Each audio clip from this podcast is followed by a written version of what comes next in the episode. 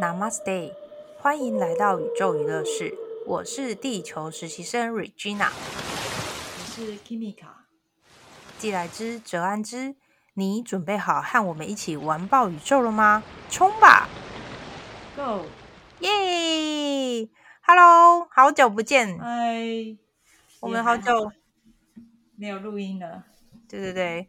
我过了还算可以啦，虽然我们没有一起录音，可是我还是得录一下泰剧啊，对对吧？嗯，那你最近怎么样呢？最近这几天，因为这几天刚好是那个过敏季，嗯，所以最近有一点过敏的问题。哦，是哦，那你多保重。对，因为过敏很不舒服，超级不舒服的。哎，我想要跟你分享一下我最近发生一件事情。嗯，就是我工作上真的太累了，然后又一直被新来的承办人给他态度很不好啦。然后他会觉得他是博士嘛，所以就比较高高在上一点，然后就弄得心情不是很愉快这样。然后他的也不愿意听我说，我真的太苦恼。我就是找了我的呃朋友，同时他也是我的。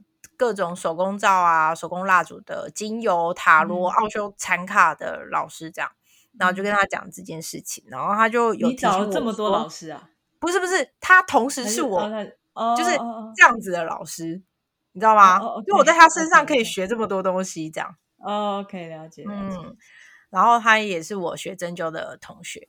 然后我就跟他分享这件事，然后他就提醒我说，我二月的时候去做了一个蜡烛，是不是还没点？我说对，然后他就说，那你就送光给对方这样子。那其实我一直以来是一个很排斥送光的人，就是我讨厌你，为什么我还要送光给你？我其实不是很喜欢这件事情。但是那一天我真的可能太受不了，所以我回家就试着送光给他，然后跟他说，我希望你自己回去面对你自己的问题。呃，不要再把焦点还有能量，就是抓在我身上，抓在我身上，并不会让你达成你想要的目的。那我希望这个光就是送给你，让你回去面对你的问题。结果超神奇的事情发生了，我居然在几天后跟他们一起开会的时候，他态度就是变好了。然后，哎，真的有点像是转换另外一个人格哦的那种变好哦。然后我觉得这个方法真的太棒了，所以那个白色情人节那一天呢，我又再一次回家的时候，我又再一次送光。然后这一次送光的对象是不限任何人，只要是在我身上不属于我的能量、不属于我的情绪、不属于我的问题，我都用一个光一个一个包着送回去，让他们回去面对他们自己的人生，回去面对他们自己的问题，这样子，然后就轻松很。结果来了吗？对象来了吗？啊？什么对象？没有啊，我是希望这些不属于我的能量去做他们该做的事情啊。哦，你说为什么要挑白色情人节？因为那我刚好那天是白色情人节。哦哦，我说还以为其实 哦，你以为我挑那一天，然后是因为要送光给那个对象哦？对啊，哦啊就没有对象一起在 送给谁？给给那个未来或者是可能的。哦哦，先打包给他，跟他说：“哎，我现在这边已经有一道光了，就是你赶快接收，赶快来，是不是？”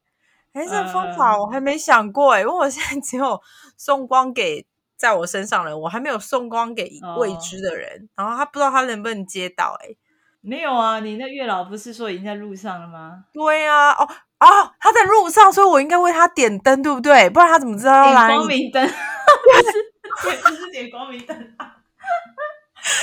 哦，对哈，哎，我没有想到，哎，对啊，点个灯塔有没有？那哎，在这里，在这里哦，哦，哎，这个方法很好，嗯，开启了我另外一个想法，我下次会这样做。哎，结果那个啊，你那个月老不是有去拜吗？结果怎么样？没有啊，我后来就很忙啊，我根本就是忘记有这件事情了。哦，他那个怎么在路上？不知道是在什么路上哎。啊兹啊兹，算了啊，就好，你赶快点个光明灯。没有，我帮自己点灯塔。我点，毕竟那是我自己做的手工皂啊，不，手工蜡烛，所以可能会你知道更有我本人的灵性灵气在里面。哈哈，因为那个蜡烛其实最主要，他呃，当时候老师接收到。呃宇宙讯息做这个蜡烛里面的配方其实是桃桃花朵朵开。哦，那其实有那个情，那个爱情跟爱情有关。对对对对，可是我当时候只是单纯因为它是粉红色，然后有很多就是爱心，我把蜡烛就是放在蜡做成爱心的形状，然后我觉得很漂亮，然后那个香味很好闻，所以我其实一开始是想要把它当芳香而已，我没有真的想要去点它这样子。但这个方法真的太棒了，棒到我下个月还要再去找老师做。哦，耶！先帮自己开手。好，说回来，你拍手拍。总之呢，我就是发现了这个可以用蜡烛送光的方式。因为以前的我，我说真的，我真的很不喜欢把光啊这种我觉得很棒、很神圣的东西送给我讨厌的人，或是我不想要接触的人。可是这个方法竟然让我觉得，当我愿意敞开，然后愿意去送祝福的时候，其实我收到的祝福，或是我收到礼物，真的比我想象的。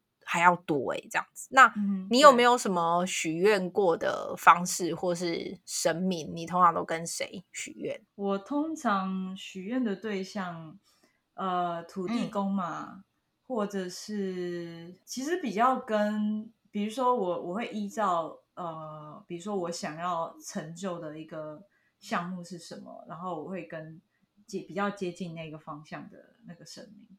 比如说，如果我今天想要疗愈的话。呃，疗愈我身体部分，我就跟药师佛哦，对，或者是如果我是希望祈求呃，比如说保佑的话，那就是大黑天上师嘛，嗯，类似像这样，所以是跟依据就是他们专精的部分去选择，所以比较没有特别。跟我很像哎，因为我之前就是为了想要去泰国工作啊，我就真的去找四面佛拜拜哎。然后结果我就真的去泰国工作啦。哎，你有对我有去泰国工作过，很短哦，三个月。你知道为什么吗？就是我那时候就是在台湾面试，然后我我当时候去面试呢，我还是拜托我的韩文老师，因为我那时候就是跟韩文老师一起吃饭，韩文老师他家就住在什么桃园林口那那附近，所以呢，就是我跟他吃完饭之后，他帮我放在交流道下，然后我去跟泰国的公司面试。我就上了，可是他当时跟我说我会在曼谷工作，我才去的，因为我也只想，那我是挺，我只想待在曼谷，所以我想好，那我就去。可是我咖喱狗，我下飞机的那一刻，我下飞机的那一刻，我真的不夸张，下飞机的那一刻我就被告知说我要去一个叫做喜拉茶的地方实习。我你住在美国，你一定知道什么是喜拉茶。因为美国人很喜欢吃那个那个士拉茶辣椒酱啊，就是那个喜拉茶哦，哦，是哦，那是那个辣椒酱，那个那个是地名。然后呢，好，我被告知完之后，我想说，嗯，OK，只是实习嘛。好，东西放了之后，我就被带去看泰国鬼片了，你知道吗？我去 电影院看英文版字幕的泰国影的泰国鬼片，然后。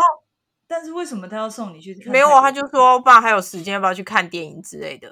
就是你知道那时候是他们的那个假日，六月一号吧，还是什么？是他们的假日，那我就去了，然后就就一起去吃饭什么的。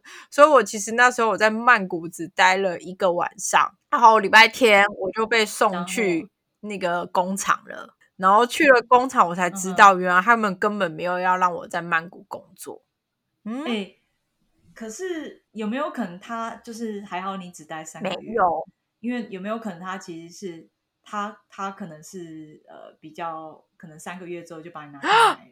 他是台湾的公司，我现在好，总之我是不知道，总之我我不知道怎么了。他是一个还蛮大间的公司，然后我当时候在里面，哦，OK，我是负责国外业务，所以我要负责跟韩国厂商沟通。那时候沟通厂商就是 LG、Samsung，嗯哼，对，所以那是真的是算蛮大，对对对对，那应该是正常公司，可是那个方法有点不太对。好，总之讲回来，就是我为了去泰国工作，我有做这个许愿，可是我当下可能真的太想要离开台湾的那个职场生活了。所以，我真的只有说我要去泰国工作，我就是没有针对泰国工作好好的许愿，你知道？对，好，反正我就是去了，然后也回来了，也现也到现在了，这样子。对，所以但泰国不好，泰国就算不是在曼谷，呃，他那时候就是出入都很不方便。然后我大概两个礼拜可以，可能或是每个礼拜，其实我都可以回来曼谷一下啦，就是住在曼谷的宿舍里面。可是，呃，我们的那个宿舍其实也是靠近呃机场苏瓦纳蓬这个大机场这样子，好，所以它也是比较属于外围的部分。然后，但是如果我有回去那边，我当然可以叫 taxi，我可以干嘛？我可以去市区玩。但是你知道吗？变成我回去喜拉茶的时候，我只能拜托我当时候住在呃一起在工厂里面的一个台湾女生，她的家人一起载我回去，所以我其实没有那么的自由。因为当时候他们跟我说，呃，我去了可以学开车，就是他们列了很多的条件给我这样子，然后感觉听起来很优渥，对不对？可是到那一。到了当地的时候，就一切都不一样。例如，我无法在曼谷工作，本来是要做国际采购，所以我也做不了国际采购，我只能去工厂做那个有点像翻译呀业务的工作这样子。对，因为他们其实订单很稳，可是就是要有人可以跟呃韩国人啊，跟跟国外沟通，不管是韩国人、日本人什么人都可以，就是要有人跟外国人沟通。因为当时候管那个厂的。那个厂长呢，他只会泰文跟台语、中文这样子，对，了解。呃，说好就是要学开车也没有，就是我跟他说，那我我现在可以去学开车了嘛？就我就被讪笑，你知道吗？就说泰国人没有在学开车的，我们都是自己有个车子就这样子。自己，我想说，好，没关系，这样子我也可以接受。那有人可以教我嘛？又被取笑一次，说啊，大家都下班了，谁要教你？你知道你知道我的心情吗？就是 好，我就一直一直被 你知道节节败退，就是怎么讲的都跟当时不一样。然后我就说，那不然这样好了，我我愿意自己花钱，好，不管我去城里，就是喜拉茶比较市中心的地方，我可以去那个地方看是我要学泰文，因为我当时我的泰文只会听跟说，我其实看不懂，我是文盲。所以我想说，好，我也不想要被人家骗或干嘛，那我不然我自己去好了。结果公司的人事组组长还是经理之类，总之是人事主管，他跟我说，这边的 taxi 太危险了，如果你要去，你还是请工厂的工人载你去好了，你知道吗？可是如果你要请工人，你又要用到人家的下班时间。他我我想他说的意思是他只是担心你的，他是啊，不是应该是他是担心我安慰，对啊，因为真的。真的有一些地方，比如说越南啊，或者是比较呃，或者是其他比较落后的城市，他们可能真的不像曼谷，或者是不是像那种都市那么安全。你这载你载到哪哪一个乡下，你都不知道，然后就把你咔嚓。好，我坦白说，我接触到泰国人也不是这样啊，我的。泰国的干爸干妈就是他们的 family，或者我接触到我泰国这些朋友，即便他们不是那种很上流社会，可是他们也是，你知道那种公务人员层级其实是很很优雅的，公务员层级算很很高档啊。对啦，其实是已经很高档，可是对啊，是等于是非常有钱的哎。对，可是没有到真的富二代或是那什么样的程度。是是啊是啊，但算是有知识、有学识，对，然后又有钱。对，所以总之我就是被可以说是被保护的很好。一年下来的冲击下，然后再加上我工作上也没有什么太大的成就。你你知道你知道我意思吗？因为我当时候也不流行所谓的线上教学。所以我也没办法，就是透过线上去学到什么东西。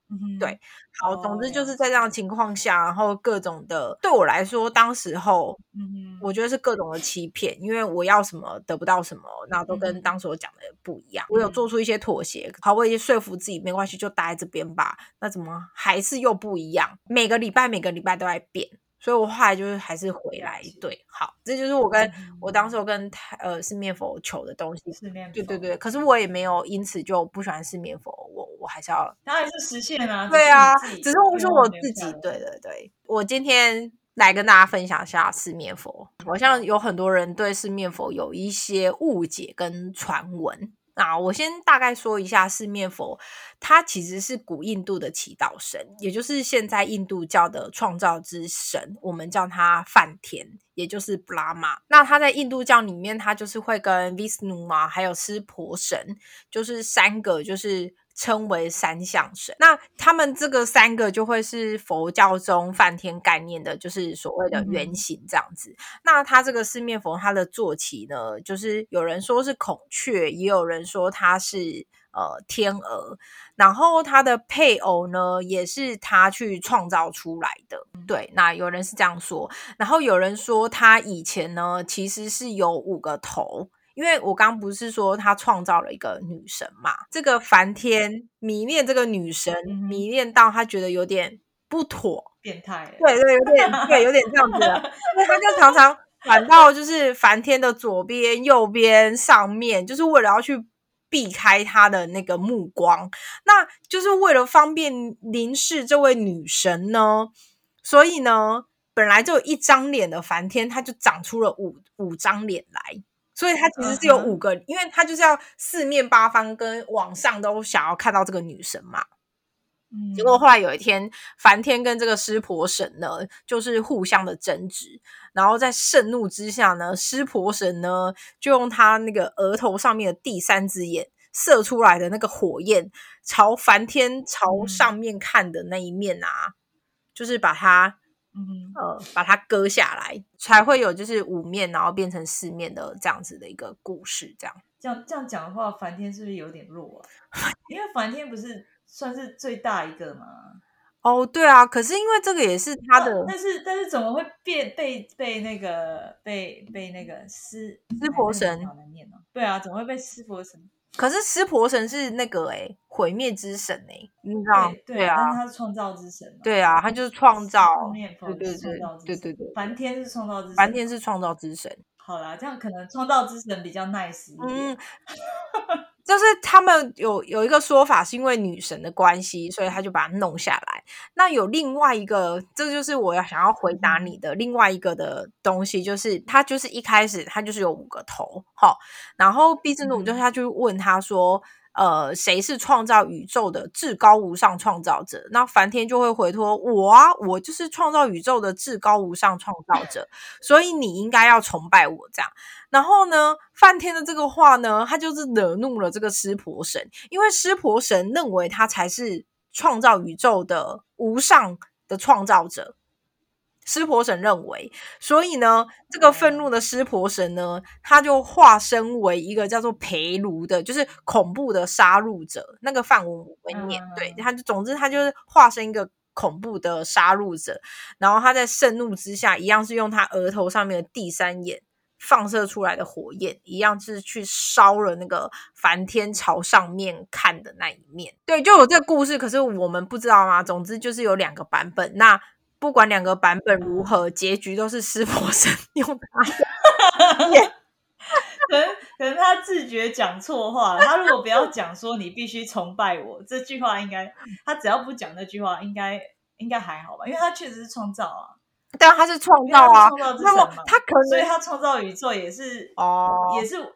之一嘛，创造宇宙之一嘛。哦，对对对对，没有他可能觉得说你就应该要崇拜我啦，对。但我不知道他这句话就不应该讲，他就不要讲这句话就好。啊，我不知道他这句话有没有讲哎。可是总之他的话就是让湿婆神就是不爽就对了，对。虽然说他们不爽，但后来听说他们还是和好如初了。因为你知道吗？其实是在梵天，虽然我们是说他叫四面佛布拉玛。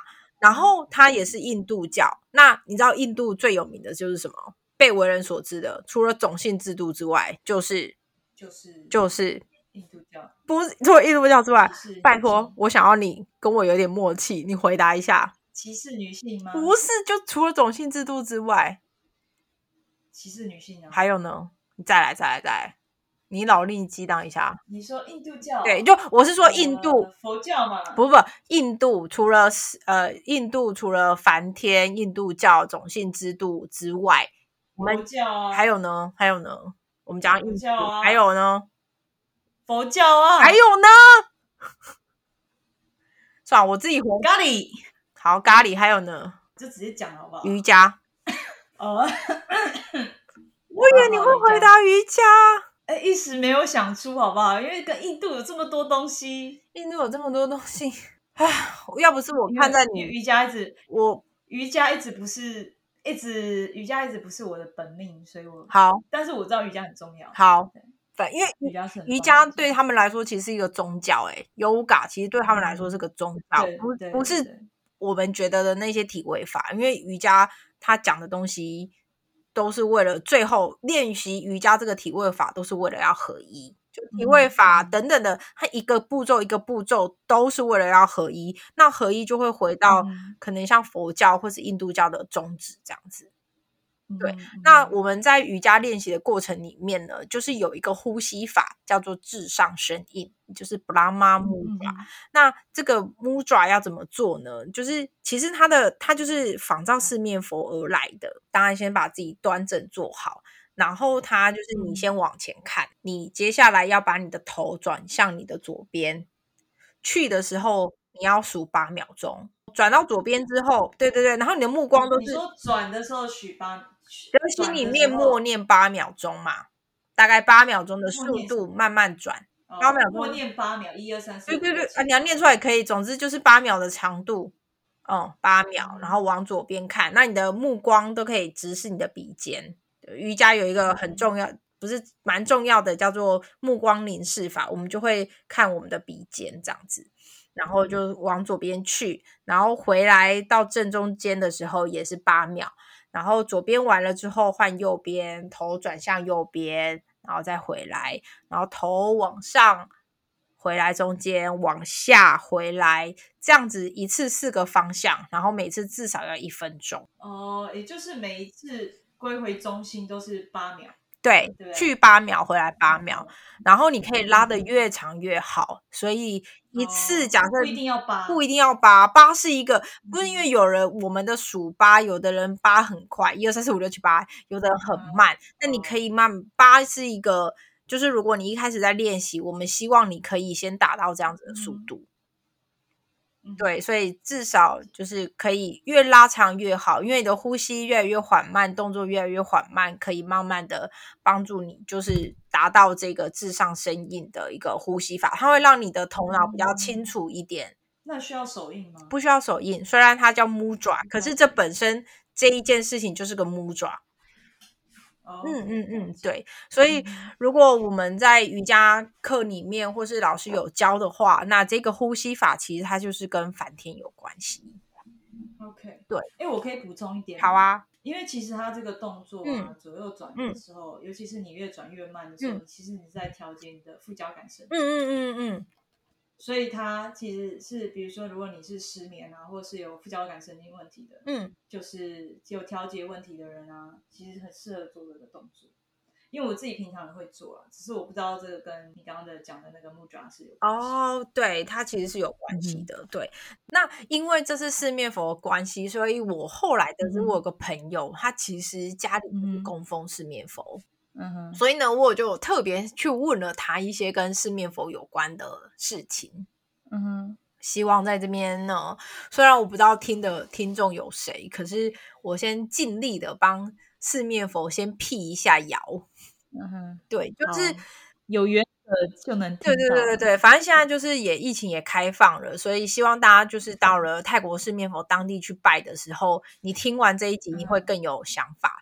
我之前去的时候，我就发生过一件事情，就是这是我听到的传言哦，人家告诉我的，什么你参拜的时候你要顺时针，就是你要许愿的时候是顺时针。从第一面顺时针还愿的时候要逆时针，然后我就问了他，我说我这个规定嘛，他说其实没有，不管如何，你的参拜顺序是顺时针。第一面呢，就是总之四面佛那边传下来的顺序就会是顺时针哦，所以没有没有逆时针，那个不知道是谁去以讹传讹出来的。他的第一面就会是主要的愿望，所以你可以把主要的愿望放在这边讲。对，就是不管你要许什么愿都可以，就是在这边。那如果真的要细分它四个面的话，第一面就是主要的愿望，第二面是爱情，那第三面其实是不是正财，是比较像是偏财，比如说乐透中个一一百亿、一千亿之类的。好啊，中发票，中发票一百万好了，比较一百块，一百块好不好？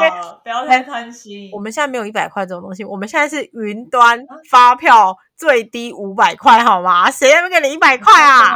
哎，我那个时候还有一百的吧？就是两百吧？两百，两百吧？两百，对啊，两百。我们现在云端，我们上云端最低低消是五百哦，跟你分享一下。哦，对，是外国人。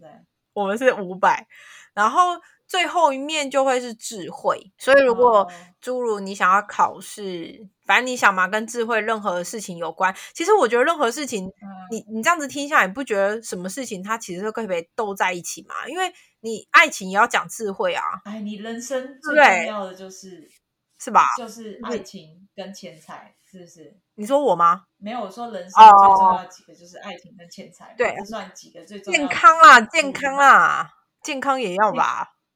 对，健康也对啊，对啊，所以就是大家记得，就是。假设你真的忘记其他面是什么，那你就把你最主要要讲的愿望，你就是在第一面讲，没有问题的。然后还有讲到就是时间，因为大家就外面传说拜四面佛什么时间最有效，你知道吗？你知道我们台北不是有一个四面佛嘛，在那个饭店附近的那一间，当时候传出来的时间说是晚上九点。因为我跟你说，晚上拜太阴了吧？没有没有，就是晚上九点这样子，然后。哎，那因为四面佛过来会有点时差，他现在在泰国啊。哎，那不用特别过来，好开玩笑的啦。干嘛？才才过来。总之呢，而且他一个，他一个，他如果真的过来，他只要脚，他脚就已经在这边了，好不好？好啊。只要侧躺一下，人就已经在这。因为他是梵天呐，对，他是梵天。拉吗？好，那大家就有人传说是九点，我只是跟你讲一下坊间的民间谣传，九点。所以如果你九点那段时间去哦，我跟你说，你会看到很多那种小名模啊、艺人啊。我真的在那边看过艺人，真的，真的，真我真看过。这样，我就因为这个时间，我就问了一下朋友，朋友说是晚上七点。好，所以大家记得哦。如果我在台湾啊，还有还一定要晚上就对了。不是他那段时间他会在七点哦，对，晚上只有七点，对，晚上八点九点，嗯，反正我就讲七点了啦，你就自己自己看着办啦。我是说我个人不喜欢晚上进庙，四面佛就不是一个庙啊啊，那啊那对了，但是对啊，你自己不知道，你如果有事想要跟四面佛聊的话，那。你也可以在其他时间，我只是想要跟大家分享说，他在的时间是晚上七点。四面佛他其实没有要求什么东西，就是我觉得大家好像以前吧，或是到现在都有人说拜四面佛很灵哦，可是你一定要有实现要干嘛等等的。其实对于四面佛来说，花跟诚心比什么都重要。所以今天即便你只带着花去拜拜，四面佛都很开心，甚至你还愿。拿花去四面佛都很开心。那之所以会有那些传闻，是因为假设你已经跟四面佛说，呃，四面佛就是我成功之后，我会买一栋房子给你。那你不能因为听了这集说，哦，是我说四面佛觉得花跟诚心比较重要，所以你之前许愿是买一栋房子，那你就不买了，你就改成买一花，不行，你还是要履行你自己讲出来的愿望，因为这是你自己做的。哎，可不可以？那可不可以烧纸？烧纸房纸房子啊！你当时候你自己想想看，你当时候下的愿望是什么？你在对我只是夸张一点的举不是啊？因为你说买一个房子，但也没有说是真的房子。我刚我刚刚只是举例嘛，我我不是对了，我只是我只是额外的问题嘛，我只是额外问题啊。那你就像我们不是要烧金纸啊？他们那边好像没有在烧东西耶，没有。对啊，那你应该你应该拿着那个房契去给他看吧，说我真的帮你买了，我会在这边就是为民供奉。您的什么什么的吧，我不知道哎。我刚举例可能有点买房子，对啊，买房子怎么讲？那我买，我替你买了房子，结果我住在里面，这样算不算？泰国的很多公司或者是店家，他们其实门口都会有四面佛。哎，如果你有注意看的话，其实四面佛它就是它那个，它就是小小的，它也不会有个庙有个塔，都不会。嗯，他就是这样子，然后顶多他们帮他做一个比较多的，我看的蛮多的是相声哦，相声也有，相声也会有，对，像哎，可是相声其实也是印度的啊，对啊，是印度，对啊，那其实动马是印度过去的，对，是印度过去的。好，讲到这个，他之所以就是从印度过去，是因为他跟泰国有姻缘，所以他最才才会选择在泰国，因为这件事情我也有问过。我说那种不在印度呢？他说因为有一些因缘啊，梵天这四面佛，他其实跟释迦牟尼佛他们那个时候就开始有因缘了。那释迦牟尼佛是印度的嘛？可是这种太深的因缘，我朋友到现在就是他也还不知道到底是什么事情。总之，我的意思是说，如果你今天真的不管你是在台湾，我没办法天天去泰国嘛，所以我在台湾许愿的时候都会说，那假设这个愿望有实现，实现后我去泰国的时候，我一定会亲自去跟你答谢。对我都会用这种方式，就是我会假地许愿，以地还。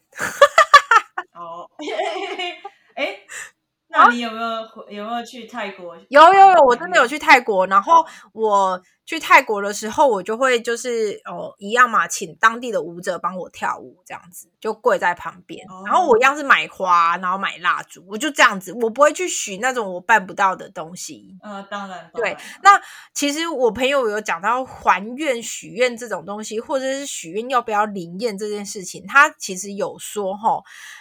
呃，他觉得个人的福德其实比较重要，所以不是说你还愿的高规格越高越能实现。今天不是说你跟四面佛讲，我给你一栋房子，跟我会买花来谢谢你，这是没有正相关的，你知道吗？嗯嗯。如果说你今天许的愿望。譬如说，我只想要考上考上某某研究所好了。其实这件事情，假设你平常就有在努力念书的话，你送花也可以啊，因为它就是跟你个人福德有关系啊，跟你个人的努力啊。也就是说，如果你是。福德很少的人，你就要买一栋房子。呃，不是，不是，不是。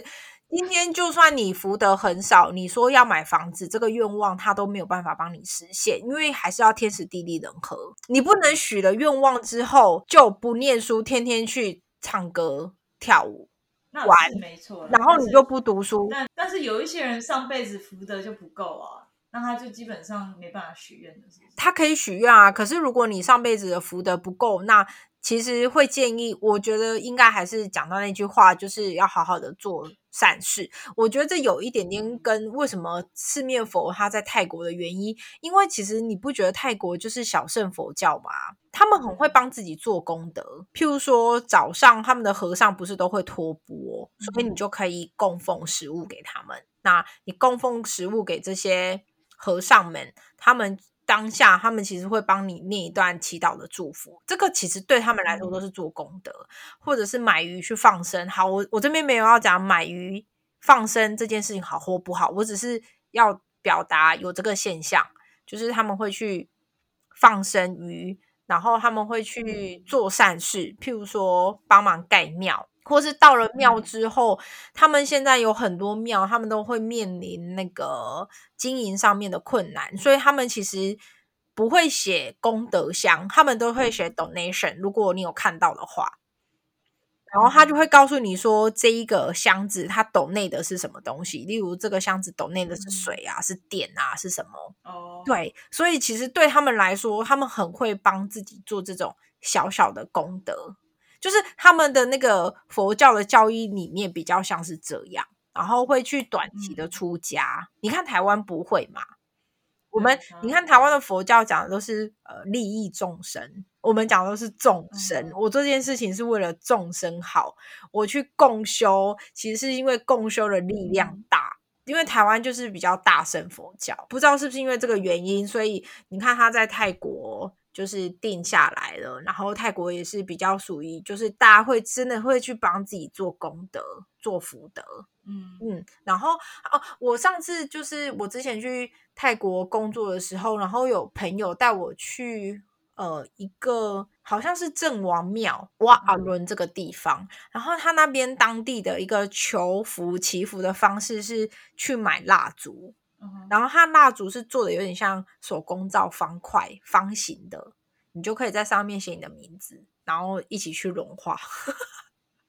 哦，所以不是要烧，不不是是一起去融化，因为它就是一块这样子，就是跟着大家一起融化。然后融化之后会做成什么，我就没有再问了。对他们还会再做，嗯，应该应该还会再做。你除了买这个之外，你还可以再买一根，就是蜡烛是点的，所以有去说哦，你有做这件事情这样。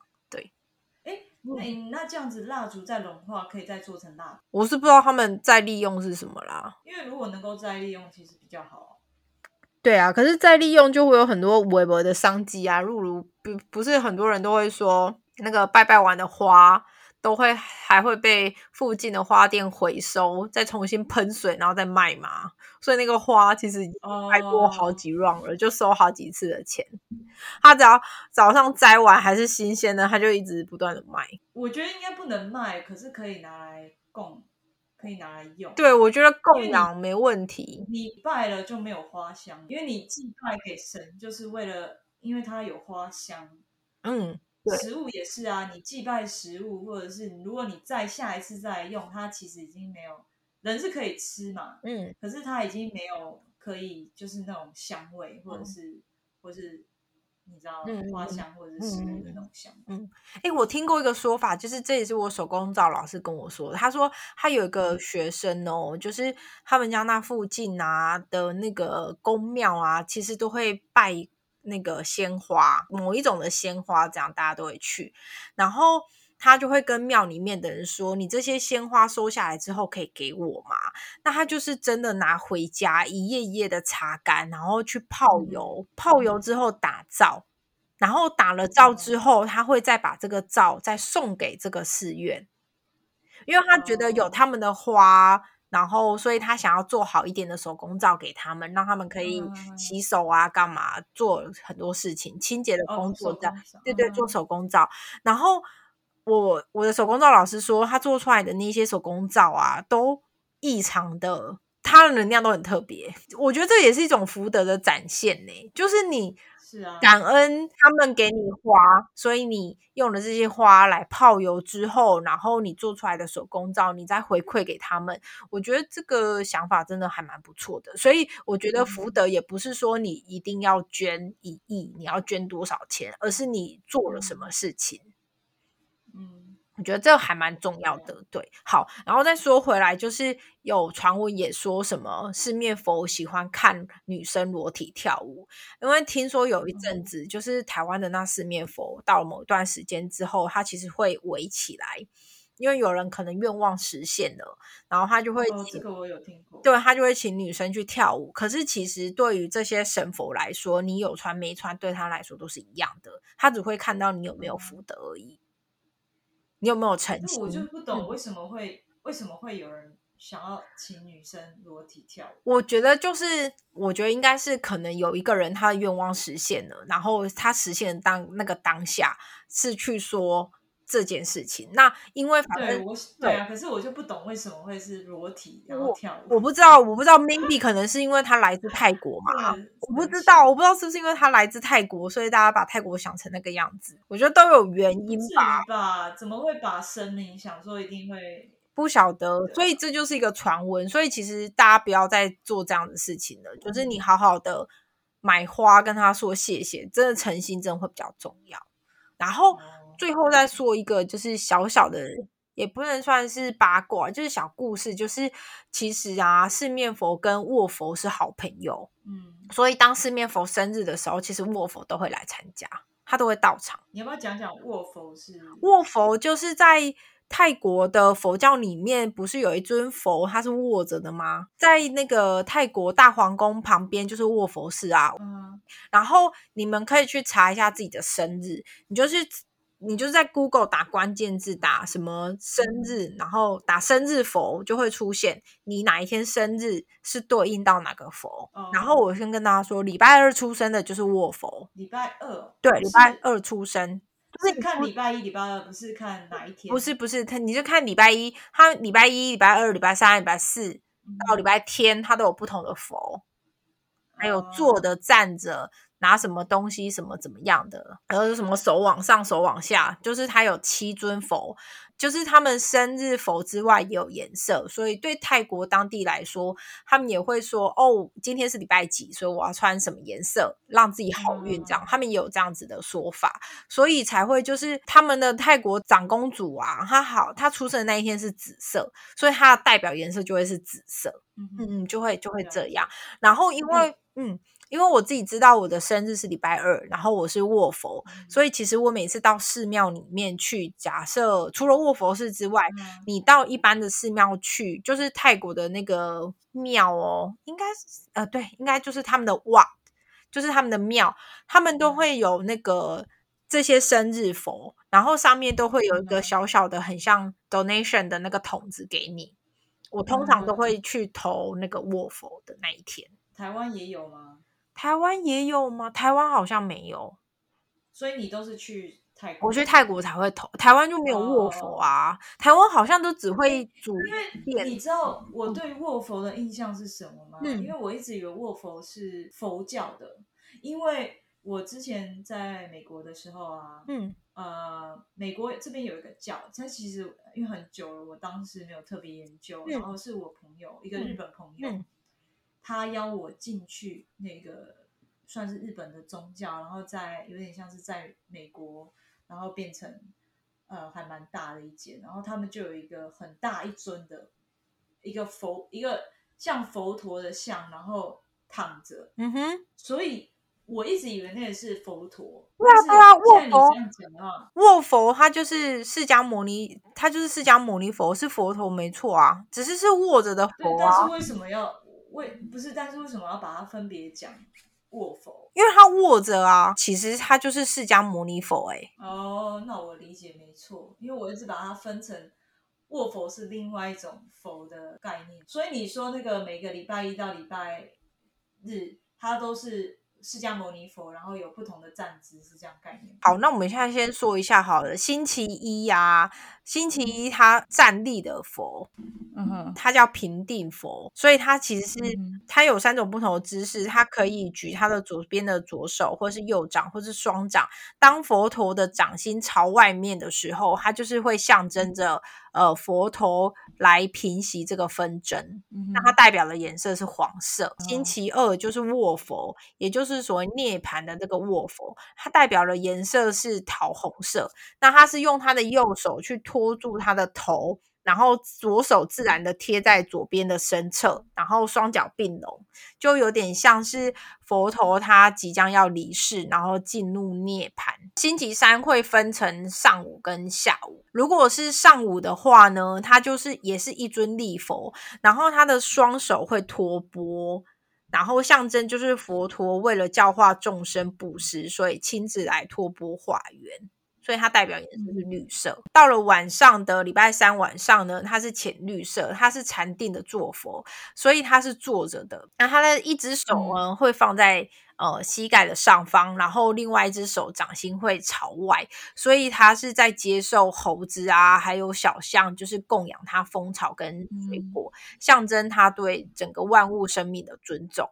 这个是礼拜三，然后礼拜四就是冥想的佛，所以它是橘色的，然后它也是坐着的哦，它会坐在莲花座上，然后呈现打坐的姿势，然后右手会放在左手的上面，然后右边的脚会叠在左边的脚上面，就是象征他在冥想，然后参悟这个佛法这样子。拜五就是会是内观的佛，是蓝色。他也一样是把他的两个手掌就是交叉的放在胸前，然后一样是右掌覆盖在左掌的上面，象征他在内观思索如何将这个佛法引导给他人。礼拜六是紫色，就是我刚刚说的长公主，就是这一天出生的。她是蛇神的护法神，也是坐着的，然后她在冥想，然后她的身后有那个七头蛇神叫 Naga 在守护。然后象征佛陀接受各种的欲望跟考验。我要说的是，这个那迦这个蛇神啊，其实它是经过千年演变以来的。这个在泰国的神话故事里面有，所以如果想听的话，可能只能去听我讲泰剧。我可能哪一天会讲讲什么？讲就是跟那个那迦蛇神有关系的泰剧。就泰国人很喜欢很喜欢这一个神话故事，然后很喜欢，就是把它改编各种的电视啊、电影这样子。白天就是红色喽，它就是要成道了，所以它就是一尊立佛，它一样就是双手垂放在胸前，右手搭在左手的上面，象征他在菩提树下悟道了却因缘。这就是七天，所以你们可以去查查看你是哪一天出生的，然后什么颜色、什么样的佛。之后到了泰国去旅游的时候，你就知道说哦，你可以找一下你的佛，然后可能跟他拍照啊，然后看一下它的颜色是不是呃我们今天讲的颜色，然后放下钱钱。我通常都是放钱币、硬币。哎，我是星期二，哎，你是星期二，那你跟我一样是梵天呢？啊不不不，是卧佛哎。梵天，sorry sorry，我们是梵，我们是卧佛。哎，那我们跟四面佛是好朋友啊。哎，那我跟卧佛真的蛮有缘，因为你知道我不是被我被推销，不是被推销，就是被我朋友一直说要我进去那个寺庙嘛。嗯嗯嗯。那他们供奉供奉的就是卧佛像哦，真的哈。然后他甚至送我一个小小的呃石碑哦，一个一个纪念的一个小小的一个。石碑的卧佛哦，那我还蛮喜欢那个的，就卧佛它很漂亮啊。今天我们关于四面佛的故事，我们就先讲到这边喽。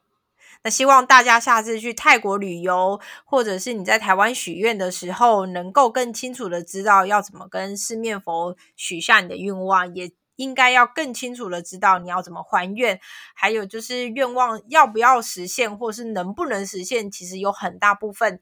呃，还是在于你自己身上。那神明只是一个加速器，他会去帮你看。哎，假设呃姻缘呐，什么都具备了，它只是帮你加速、提早让你完成而已。那我们今天就先到这里喽，下次见，拜拜，拜拜。